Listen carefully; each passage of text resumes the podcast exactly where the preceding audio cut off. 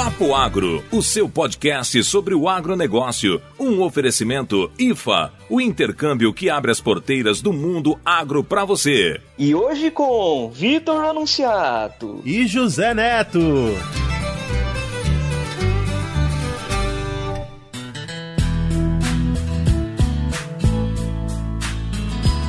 Fala moçada, voltamos aí com mais um episódio da nossa série de sistema de plantio direto, né? E hoje é a continuação daquele primeiro episódio da história do, do, sistema de plantio direto e no qual a gente vai aprofundar um pouco mais no plantio direto, né? A gente falou do nosso herói aí, o Herbert Bartz aí, que passou por altos e, e baixos aí, poucas e boas, né? Mas a gente vai continuar aqui focando mais no sistema de plantio direto e tudo que ele passou para auxiliar, né? Para desenvolver esse sistema sistema aqui no Brasil e difundir esse sistema para nós que hoje é tão utilizado aqui, né? Muito bem, se você caiu de paraquedas aqui nesse episódio, saiba que a gente tem uma parte 1. É só procurar que tá aí em algum lugar aí do Papo Agro, do feed do Papo Agro. Procura lá que você vai achar. E sem mais delongas, vamos voltar pro papo.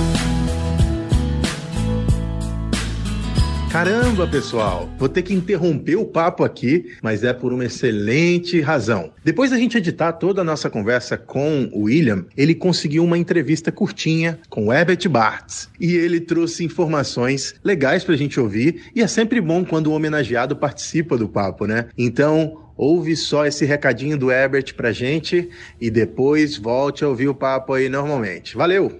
Gravo com o senhor Herbert Bartz um papo especial aí para os amigos do podcast Papo Agro.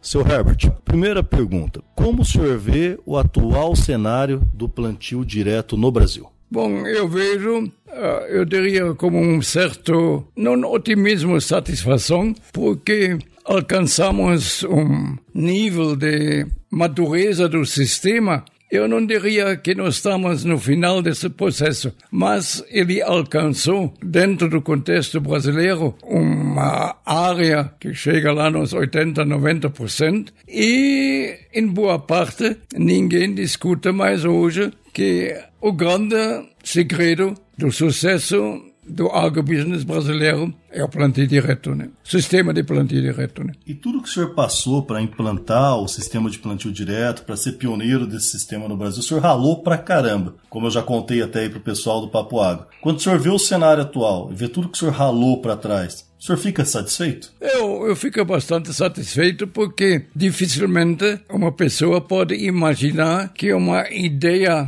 inicialmente considerada louca vinga de uma maneira como essa ideia vingou, porque esses dias escrevi um pequeno artigo sobre minha visita na África do Sul, onde nós temos uma comunidade bastante grande, motivado pelo Richard Fowler, conhecido admirador do sistema plantio direto, já falecido, nós podemos dizer que no Brasil o sistema ganhou personalidade própria pela contribuição que os agricultores criativos, pesquisadores deram para fazer com que o sistema no Brasil, diferentemente em comparação aos Estados Unidos e à Europa, desenvolveu esse grande modelo que é chamado sistema de plantio direto no Brasil. Para finalizar a última, queria que o senhor deixasse um abraço, um alô do senhor para os ouvintes do Papo Agro Podcast. Bom, eu fico muito contente que se forma esse grupo de entusiastas, que eu dou até os parabéns a ele, porque eu diria, até para incentivar esse processo do plantio direto, é um processo absolutamente dinâmico. Eu diria, nós estamos no caminho de aperfeiçoamento e longe de ter alcançado a maturidade. Muita coisa tem de ser feita ainda.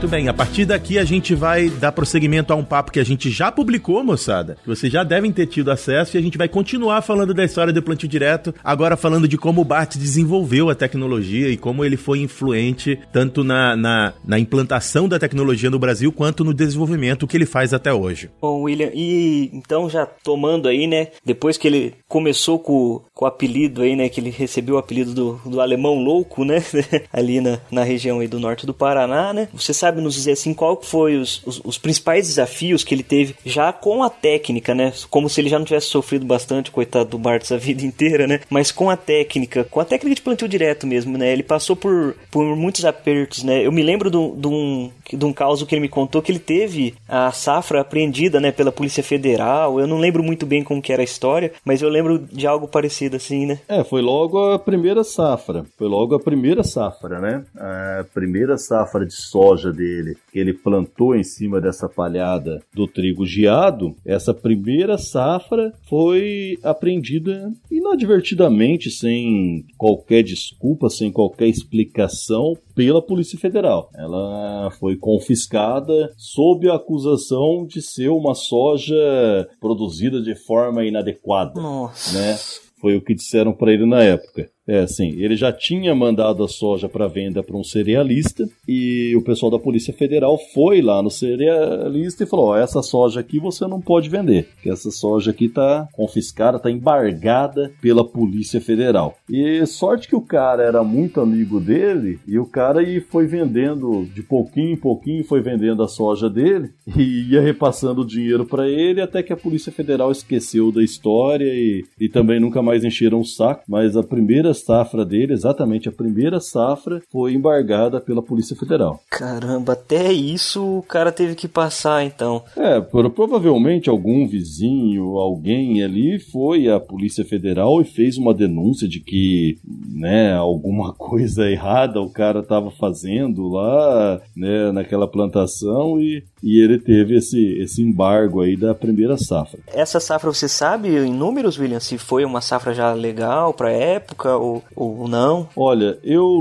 lembro que ele plantou 150 sacas de sementes de soja da variedade mineira, que era uma, uma variedade da época. Agora, produtividade, quanto que isso produziu por hectare ou por alqueire, eu não lembro, mas é, segundo o que o Bartz me contou quando a gente estava fazendo o livro, era uma produtividade bem próxima, é, um pouco maior do que ele alcançava anteriormente fazendo Aqui, ó, perdão, na página 93 do livro, coincidentemente abri aqui na página certa, deu 55 sacas por hectare nas melhores áreas. Uma produtividade que é considerada boa até nos dias de hoje, né? Se, se for com, comparar aí. Né, que eu vou, se vocês me permitem, vou ler bem rapidinho aqui o que o próprio Bartz me falou, que está no livro aqui, abre aspas, que é fala, falha dele. Na primeira soja, não tive muitos problemas com invasoras, o mato, braquiária, marmelada, pois ainda havia muita trifluralina incorporada na terra e incrivelmente produzi bem para os níveis da época, passando de 55 sacas por hectare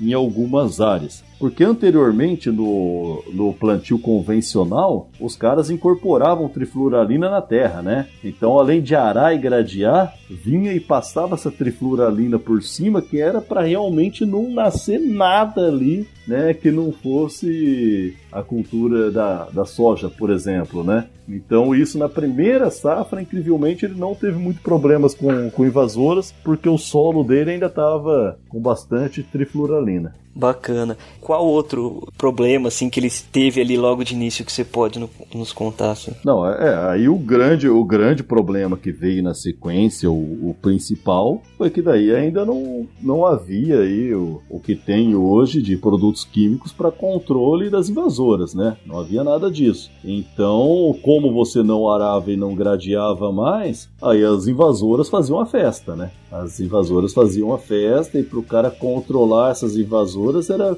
muito difícil. É, era na enxada, era manual, ficava tentando bolar alguma forma de, de fazer aquilo ali, de controlar as invasoras. Aí logo o pessoal que chamava ele de alemão louco, é, apelidaram a fazenda Renana de Fazenda da Marmelada, que era uma invasora, né? e ele respondia que ele. Que bom.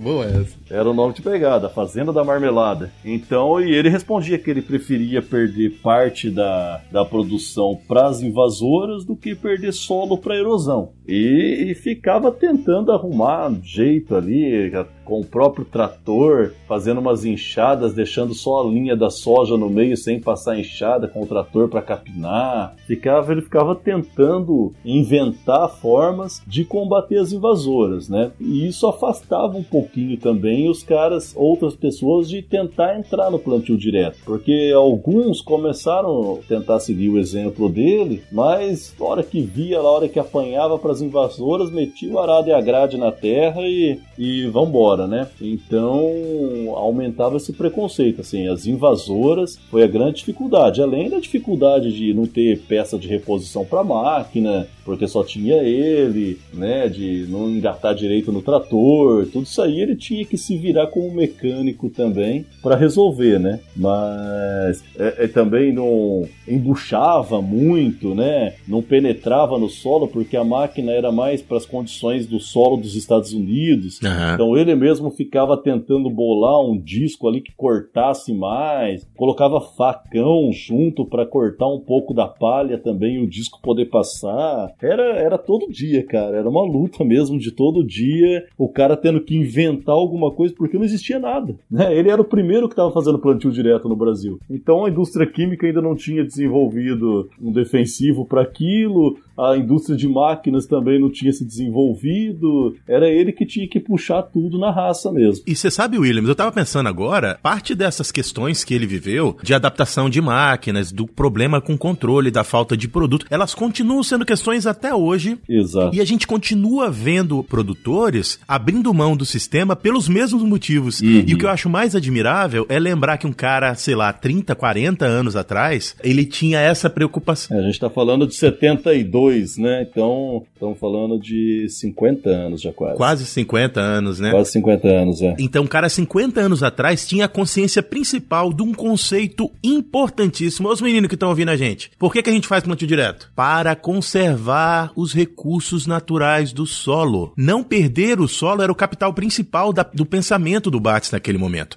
E continua sendo o mesmo pensamento que tem que estar tá na cabeça de todo mundo que recomenda e que trabalha com o solo. E que legal que isso não. Com tantos estudos hoje, ainda tem gente com esse conflito na cabeça. É importante lembrar que esse cara lá atrás já tinha isso como uma coisa que não precisava, que ele não duvidava, que já era a realidade dele, né? É, exatamente. E, e ele, ele persistiu mesmo, sabe? Mesmo com, com todos esses caras chamando ele de, de louco aí e tudo mais, ele persistiu. O que ajudou muito o Bartz foram alguns fatores, assim, primordiais. Primeiro fator primordial, que ajudou muito ele. A crise do petróleo de 1973. Para vocês terem uma ideia, em 1973, o barril de petróleo subiu 400% em três meses. Nossa!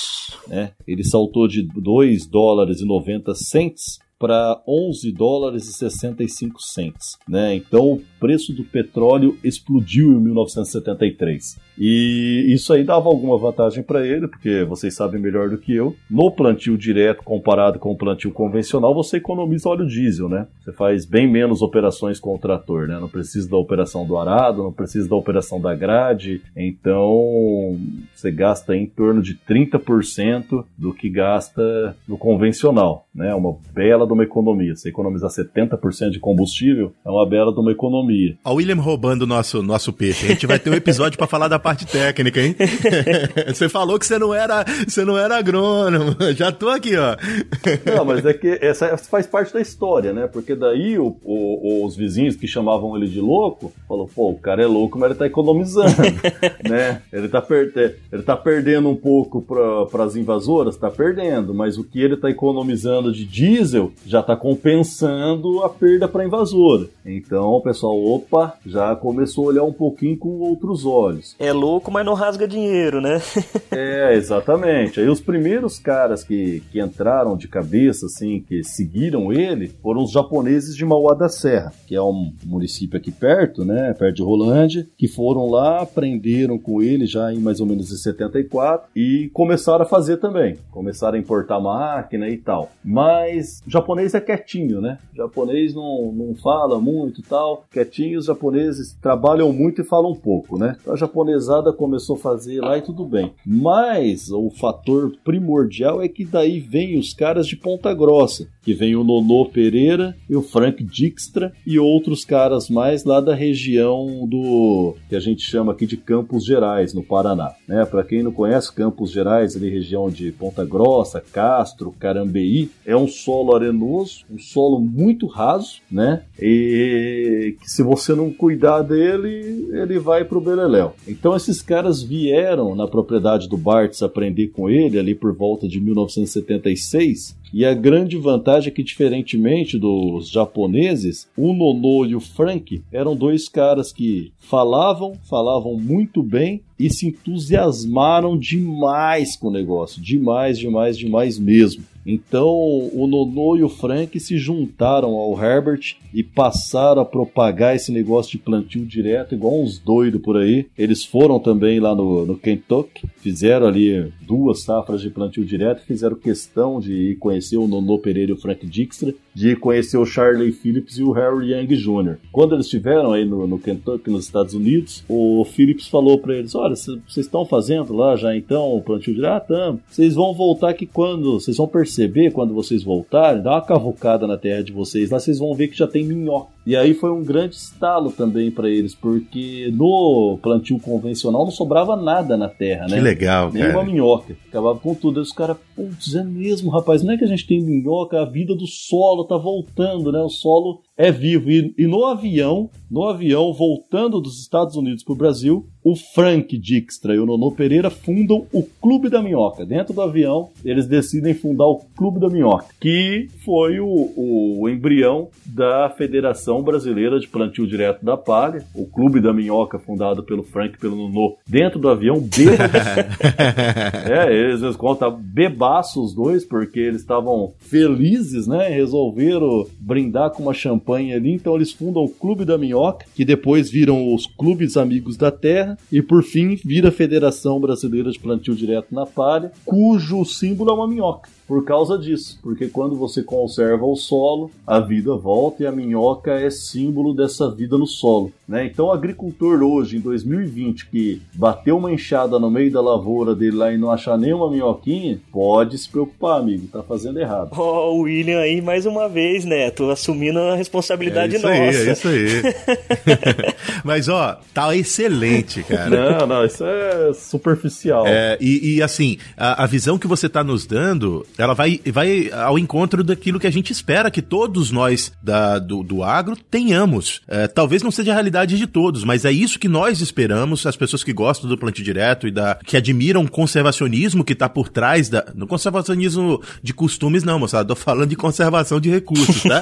do, do, sistema de plantio direto como uma ferramenta de, de perpetuação da atividade no campo. Perpetuação, ou pelo menos de aumentar a longevidade das atividades no campo. Isso mesmo, isso mesmo. Acho que essa é, é, a grande vantagem do plantio direto. Se você pegar ali nos Campos Gerais, né, que é onde eu falei para você, e se a gente está falando de 76, né, então lá são mais de quatro décadas, num solo raso e arenoso, é, sem o plantio direto, provavelmente hoje ali já não haveria mais solo. Ô William, e é legal que essa expansão aí em 76 está muito relacionada também com a geada, né, que dizimou aí os, os, os pés de café, né, e o pessoal como alternativa começou com a soja, né? É, exatamente. A geada foi no dia 18 de julho de 1975, né? Foi uma geada sem precedentes né, aqui no, no Paraná. Na verdade, aquela foi uma massa de, de ar polar que pegou o Brasil inteiro, né? Se eu não me engano agora, mas chegou a fazer 18 graus em Manaus, né? Que é frio para para Manaus isso aí. Caramba, Sim, não, pegou cara. o Brasil inteiro. Ela foi uma, foi uma massa de ar polar que veio subindo, né? Lá do sul pro, pro norte do país. Na sede da fazenda Renânia, lá que era a fazenda do Bartz, fez menos 6 graus Celsius, né? Nossa. Que é uma temperatura baixíssima, assim, pro, pro Brasil. Acabei de achar que, ó, em Manaus a mínima foi de 17,8. Nossa. Isso é incrível, cara. Eu sou de Belém, eu sou de, do Pará, eu sou de Paragominas. Eu sei, eu sei que é, que é um trem esquisito. 17 graus lá em Belém. Não, o pessoal imagina, morre. Né? O pessoal morre. exatamente. Então aquilo ali é, exatamente dizimou todo, todo o café aqui do norte do Paraná, zerou a safra do ano seguinte, né? A safra de 1976 foi zero. Não colheu um grão de café no Paraná. Zerou a safra. Então muita gente que já estava ali no, no café pensando em sair do café, ensaiando de sair, saiu de vez, né? Saiu de vez do café e foi. Se faltava algum incentivo. ah, sim, aí foi, foi o tiro de misericórdia. E aí o pessoal foi para as lavouras de grãos mesmo, né? Aqui para a região. Então muita gente entrou, só que o, boa parte do pessoal entrou na, na lavoura de grãos convencional, né? A maioria entrou ainda no convencional. Foi um trabalho de muitos anos de convencimento para que o plantio direto fosse se expandindo. E aí eu valorizo mais uma vez esses caras, porque tanto o Herbert eh, e o Nono e o Frank, eles saíam por aí dando palestra onde quer que convidasse, onde quer que fosse, sem cobrar nada, gratuitamente. O, o, imagina, hoje a gente fala do PowerPoint e tal, né? Mas o Bartz comprou lá um daqueles aparelhos de slide, né, da época, ele andava sempre com uma máquina de fotografia pendurada no pescoço, então ele fotografava tudo. É, como é que ele mexia no disco para não embuchar, é, né, como é que estava crescendo, como é que ele plantava em cima da palha, como é que o disco rasgava a palha, tudo ele fotografava e transformava em slide. E aí ele pegava e saía por aí com esses aparelhos de slide, onde quer que convidasse, cara, qualquer biboca, qualquer centro comunitário, qualquer galpão de comunidade, ele ia lá explicar para os caras, dar aula tal. Ele aqui no norte do Paraná fazendo isso. E o Nonô, recentemente eu tive a oportunidade de fazer um trabalho em Laranjeiras do Sul, que é no centro-sul do Paraná, pega o sudoeste, e onde você fala plantio direto com qualquer agricultor que trabalhava no solo na década de 70, 80, você fala plantio direto, os caras falam: Ah, uma vez eu fui numa palestra do Nonô.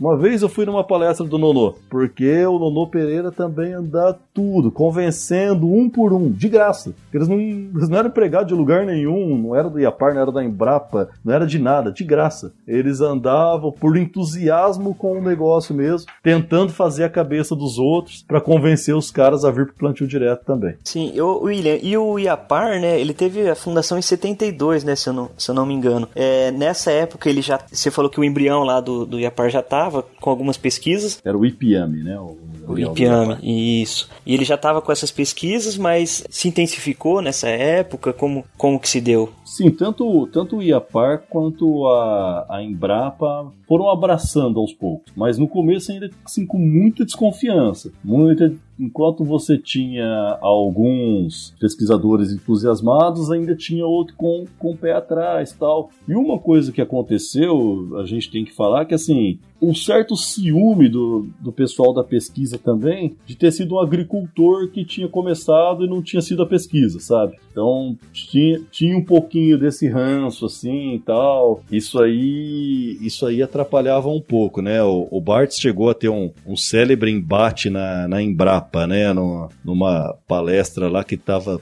lotada, lotada, lotada, lotada, que eles reuniram tudo quanto é especialista em solo para falar do plantio direto, para falar de formas de manejar o solo. E naquela palestra ali, naquele debate, praticamente assim, era uma sessão de julgamento, como se fosse um júri, e o plantio direto estava saindo dali condenado. né? Isso já chegando na década de 80, né? O pessoal mostrando todas as adversidades e tal, e alguns defendendo que devia fazer plantio direto numa safra e arar na outra e tudo mais ali e tal. E o Bart estava ali só como convidado, mas lá pelas tantas, um pesquisador até para provocá-lo falou: Bom, mas a gente está falando tudo isso aí, nós já pesquisamos, já concluímos, mas está aqui o, o cara aí que disse que começou, que fez primeiro aí e tal. E se ele quiser falar alguma coisa, e passaram o microfone para ele. E aí ele defendeu e, e, expôs os motivos dele e tal, e explicou várias vezes. Aí o pessoal batendo em várias coisas, bateram na compactação, né? Que era um grande problema também de compactação de solo, por você não arar e não gradear, né? E aí ele deu as explicações que eram pertinentes para a época, de tentar não entrar com a máquina logo depois da chuva, já da rotação de culturas, né, e tal. E aí os caras insistiram assim com aqueles argumentos vazios e ele falou a última frase e se retirou. Ele falou: "Olha, descompactar solo eu já sei e eu consigo. Agora descompactar cérebros não dá para mim." que frase, hein?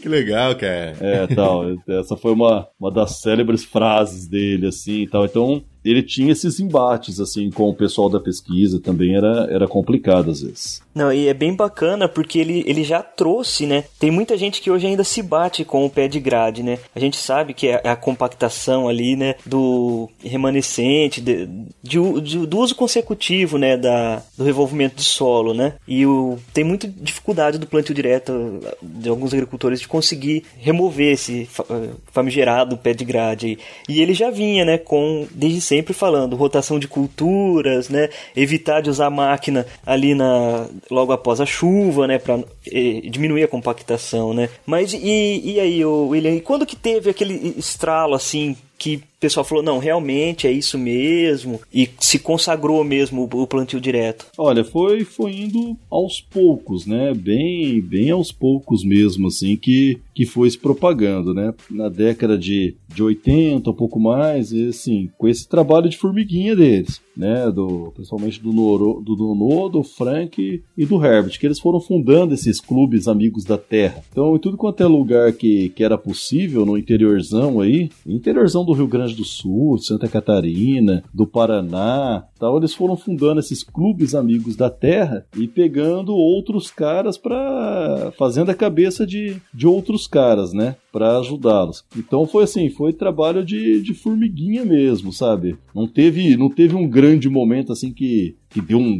boom, que nem foi lá o da crise do petróleo, que foi um momento maior para o pessoal mudar de uma vez. Foi, foi aos poucos, foi bem aos poucos mesmo. Em 92, que esses clubes da terra todos se transformam na Federação Brasileira de Plantio Direto. E aí começam a haver os encontros nacionais de plantio direto e tal. Então vai propagando para cada vez mais pessoas. Começa a ter mais máquinas e surge o, o, o herbicida que vocês vão me, me ajudar aí agora. O com... glifosato, Roundup? Exa o glifosato, exatamente. Quando surge o glifosato e o pessoal aprende a usar ele, aí dá um impulso bom também, né? É, eu lembro que, bom, a primeira vez que eu entrei em contato com o plantio direto, eu acho que eu já contei aqui no podcast, na verdade não foi o contato, foi a primeira vez que eu estudei profundamente o plantio direto, foi quando eu tive a oportunidade de participar de um, uh, de um curso que era feito pela UNB de, de pós-graduação em plantio direto, junto com a, eu não lembro se era a Sociedade de Plantio Direto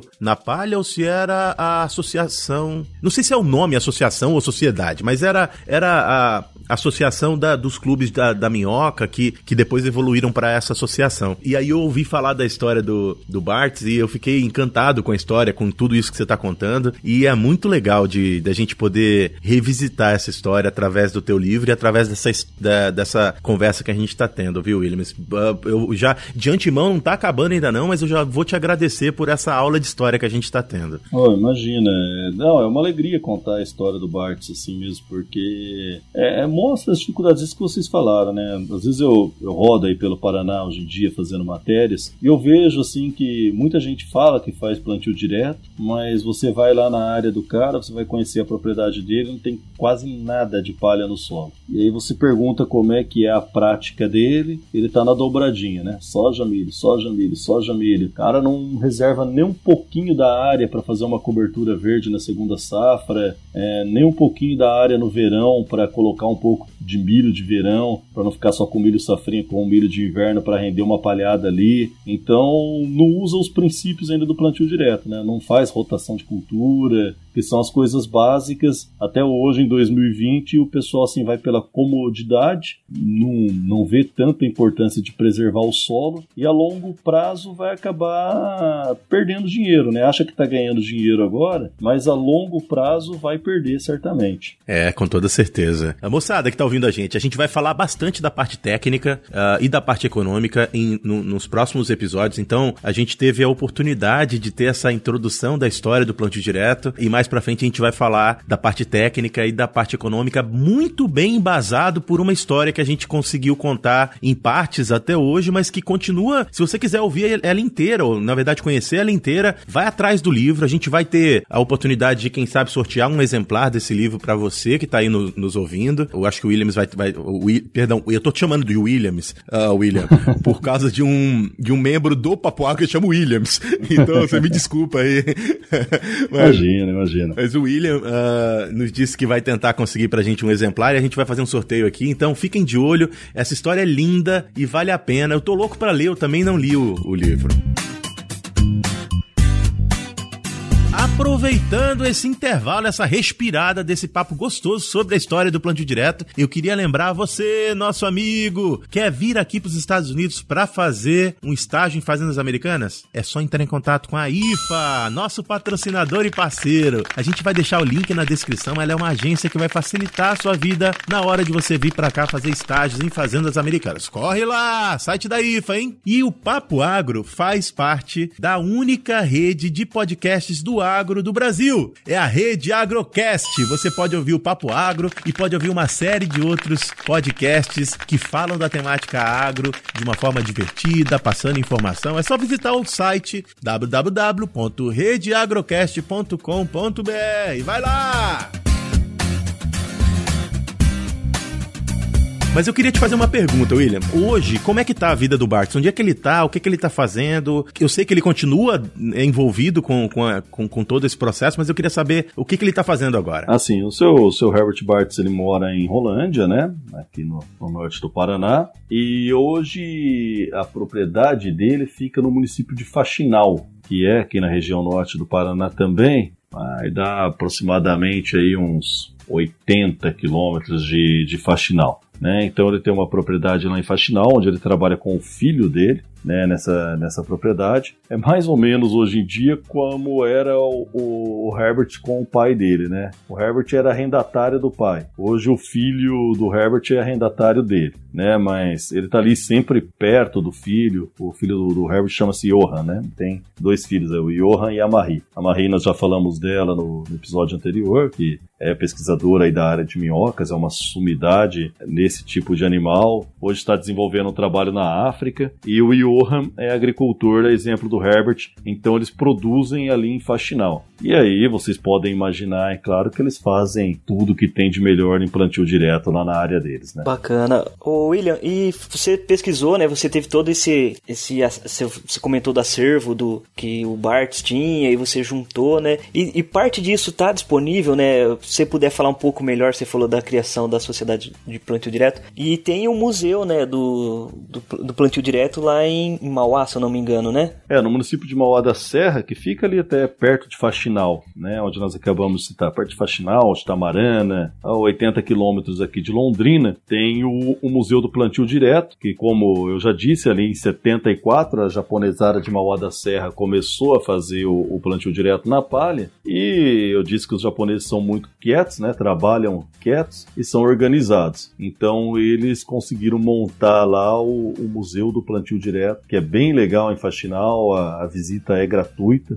em Faxinal não, desculpa, em Mauá da Serra, a visita é gratuita. Qualquer pessoa que pesquisar aí no Google Museu do Plantio Direto em Mauá da Serra vai achar lá o endereço, o telefone. É uma visita que vale a pena. A primeira plantadeira do Bartz está lá, né? O, o Bartz emprestou pro, pro museu. A Alice Chalmers, que é a primeira plantadeira que fez aí no Brasil, está exposta lá nesse museu. E aí tem todo o maquinário, evolução do maquinário, tem documentos também que contam a história. É uma visita assim bem agradável de se fazer. É bacana, eu quero ter oportunidade de fazer essa visita, eu ainda não tive essa oportunidade. Eu queria, eu queria também tentar entender se ele ainda está nativa no sentido de de, participar de eventos uh, ou de fazer palestras, se alguém quiser entrar em contato com o Bartz ou entender o que ele está fazendo, se ele ainda tá, se ainda é possível entrar em contato com ele ou se já não é mais. Não, o seu, o seu Herbert Bartz está perfeitamente lúcido, com uma memória incrível, fantástica, uma inteligência privilegiada. Ele é um sujeito muito inteligente e também é de conversa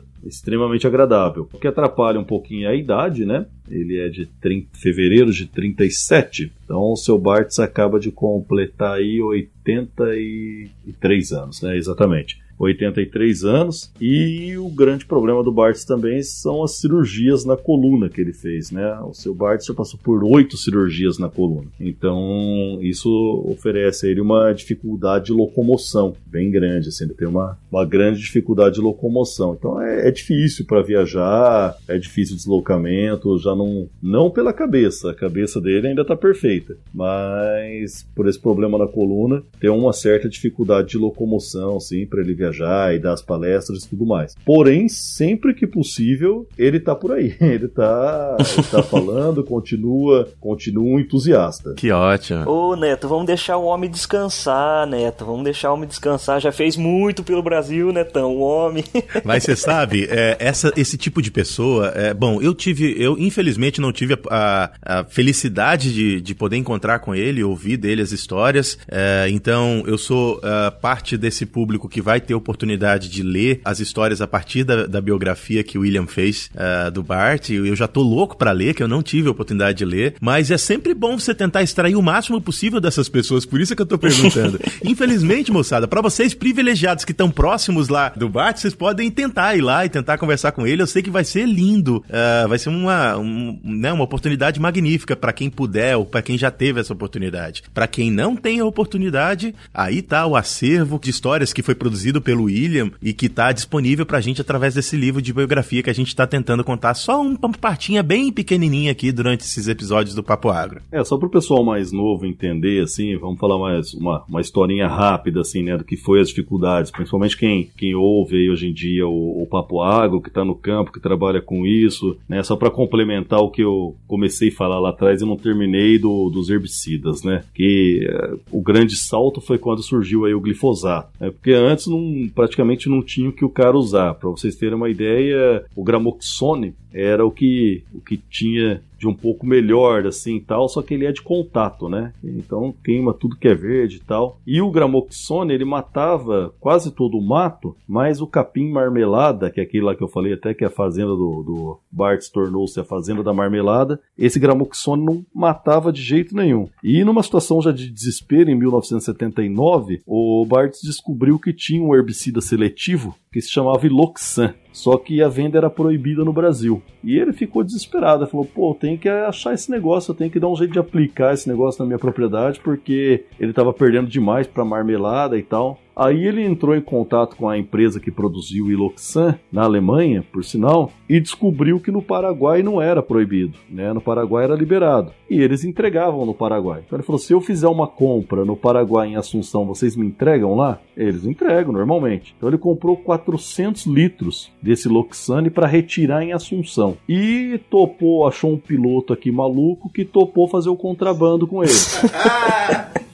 Então eles foram buscar 400 litros de Loxana em Assunção. Mas aí o grande problema é que tinha que pagar em dólar. O pagamento tinha que ser em dólar. E ele, para conseguir dólar mais barato, porque ele também estava descapitalizado, ele comprou, não comprou o dólar no câmbio oficial, comprou de um, de um cara meio esquisito. 12 mil dólares era o valor da compra. Ele comprou esses 12 mil dólares de um cambista, né? Um cara aí que era um doleiro, em Londrina. Pois bem, e pegou o aviãozinho lá e rumou para o Paraguai, foi lá na sede da, da empresa, fez a compra, pagou os 12 mil dólares em dinheiro, viajou com o dinheiro tudo amarrado no corpo, né? Imagina, 12 mil dólares dava um volume bom de, de notas assim e tal. E pagou, fez a compra, pagou e foi pro aeroporto, que estava lá no aeroporto já o, o, o herbicida, para colocar no avião. Quando ele estava terminando de colocar no avião os 400 litros de Luxan, chega a Polícia Federal do Paraguai,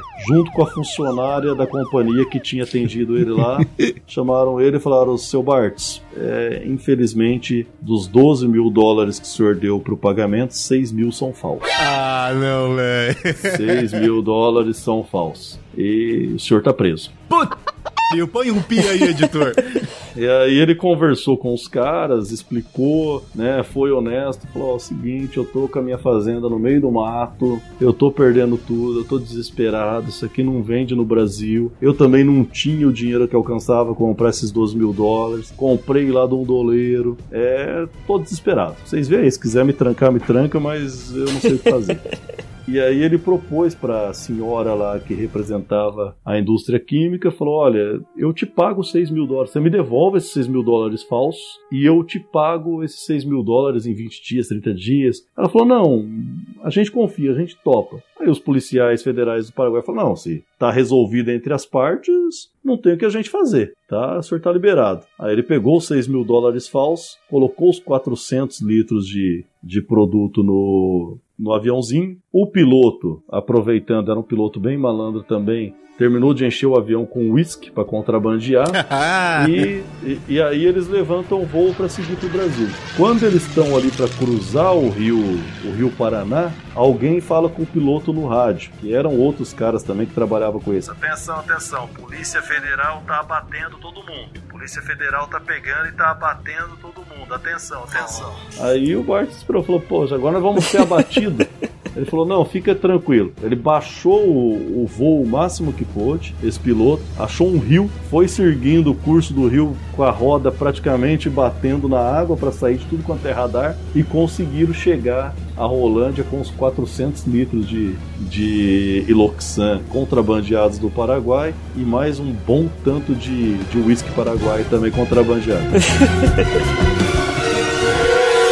Aí, com esse Loxan, ele conseguiu fazer ali a aplicação e conseguiu salvar aquela safra ali e ter uma boa produtividade. E aí ele procurou esse contrabandista e, por incrível que pareça, o cara devolveu, deu uns 6 mil dólares verdadeiros para ele e ele conseguiu pagar a empresa lá no Paraguai. Caramba, é, é, um, é uma história em cima da outra que é, realmente não, não tinha que render só um livro, William. Tinha que render um filme essa história do Bartes, né? A história do Bartes realmente daria um bom filme.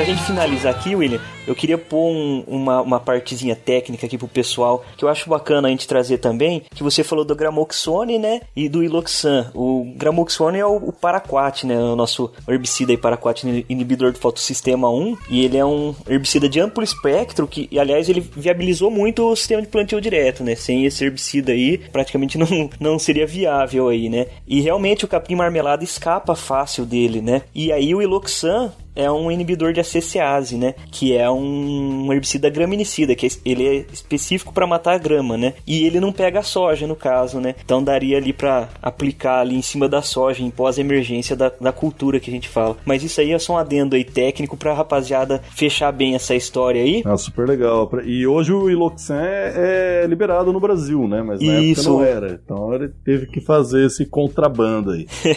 é bem isso mesmo. Então, William, pra gente encerrar encerrar aqui, acho que a gente eu agradeço muito você porque a gente abordou muito aí a, a história. A gente vai ter esses dois, esses dois episódios aí do Papagro muito completo, é, bem detalhados, né? E eu queria deixar esses dois episódios com uma homenagem aí pro Bartes, né? E pro, pro Nonô, pro Frank também, que sem essa tríade aí, quem sabe, né? A gente não seria esse expoente de, de tecnologia, principalmente baseada no, no plantio direto, direto, né? Porque aqui o Brasil hoje a gente é um expoente de agricultura tropical, né? Não tem país que bata a, a nossa tecnologia hoje aqui referente a, a, ao tipo de agricultura que a gente tem aqui, né? E realmente, se não fosse essa tríade aí, de, desses esses três homens que foram sem dúvida revolucionários para a época e, e, trouxeram aí pra gente toda essa, essa esse, esse amplo, como que se diz, é, essa tecnologia, né? É, diferenciada. E eu queria aí que você só finalizasse, se quisesse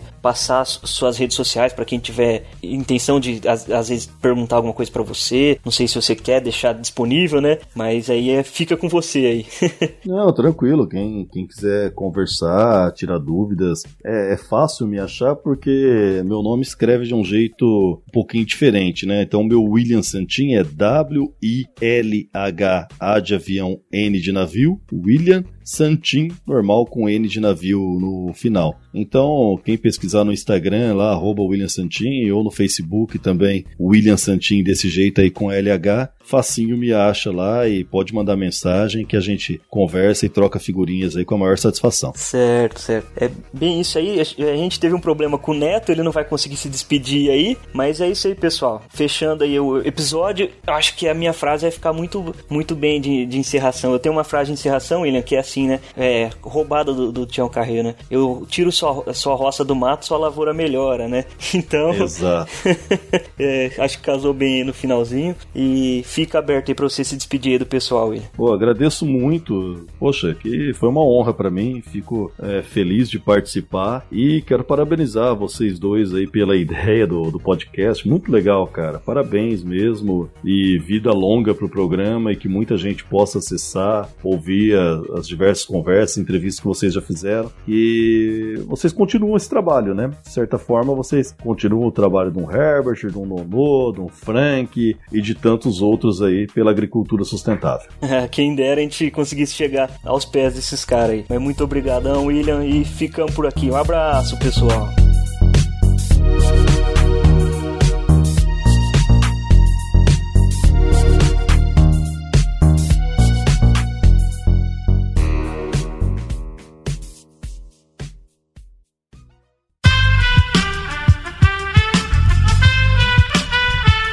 Este podcast foi editado por Aerolitos Edição Inteligente.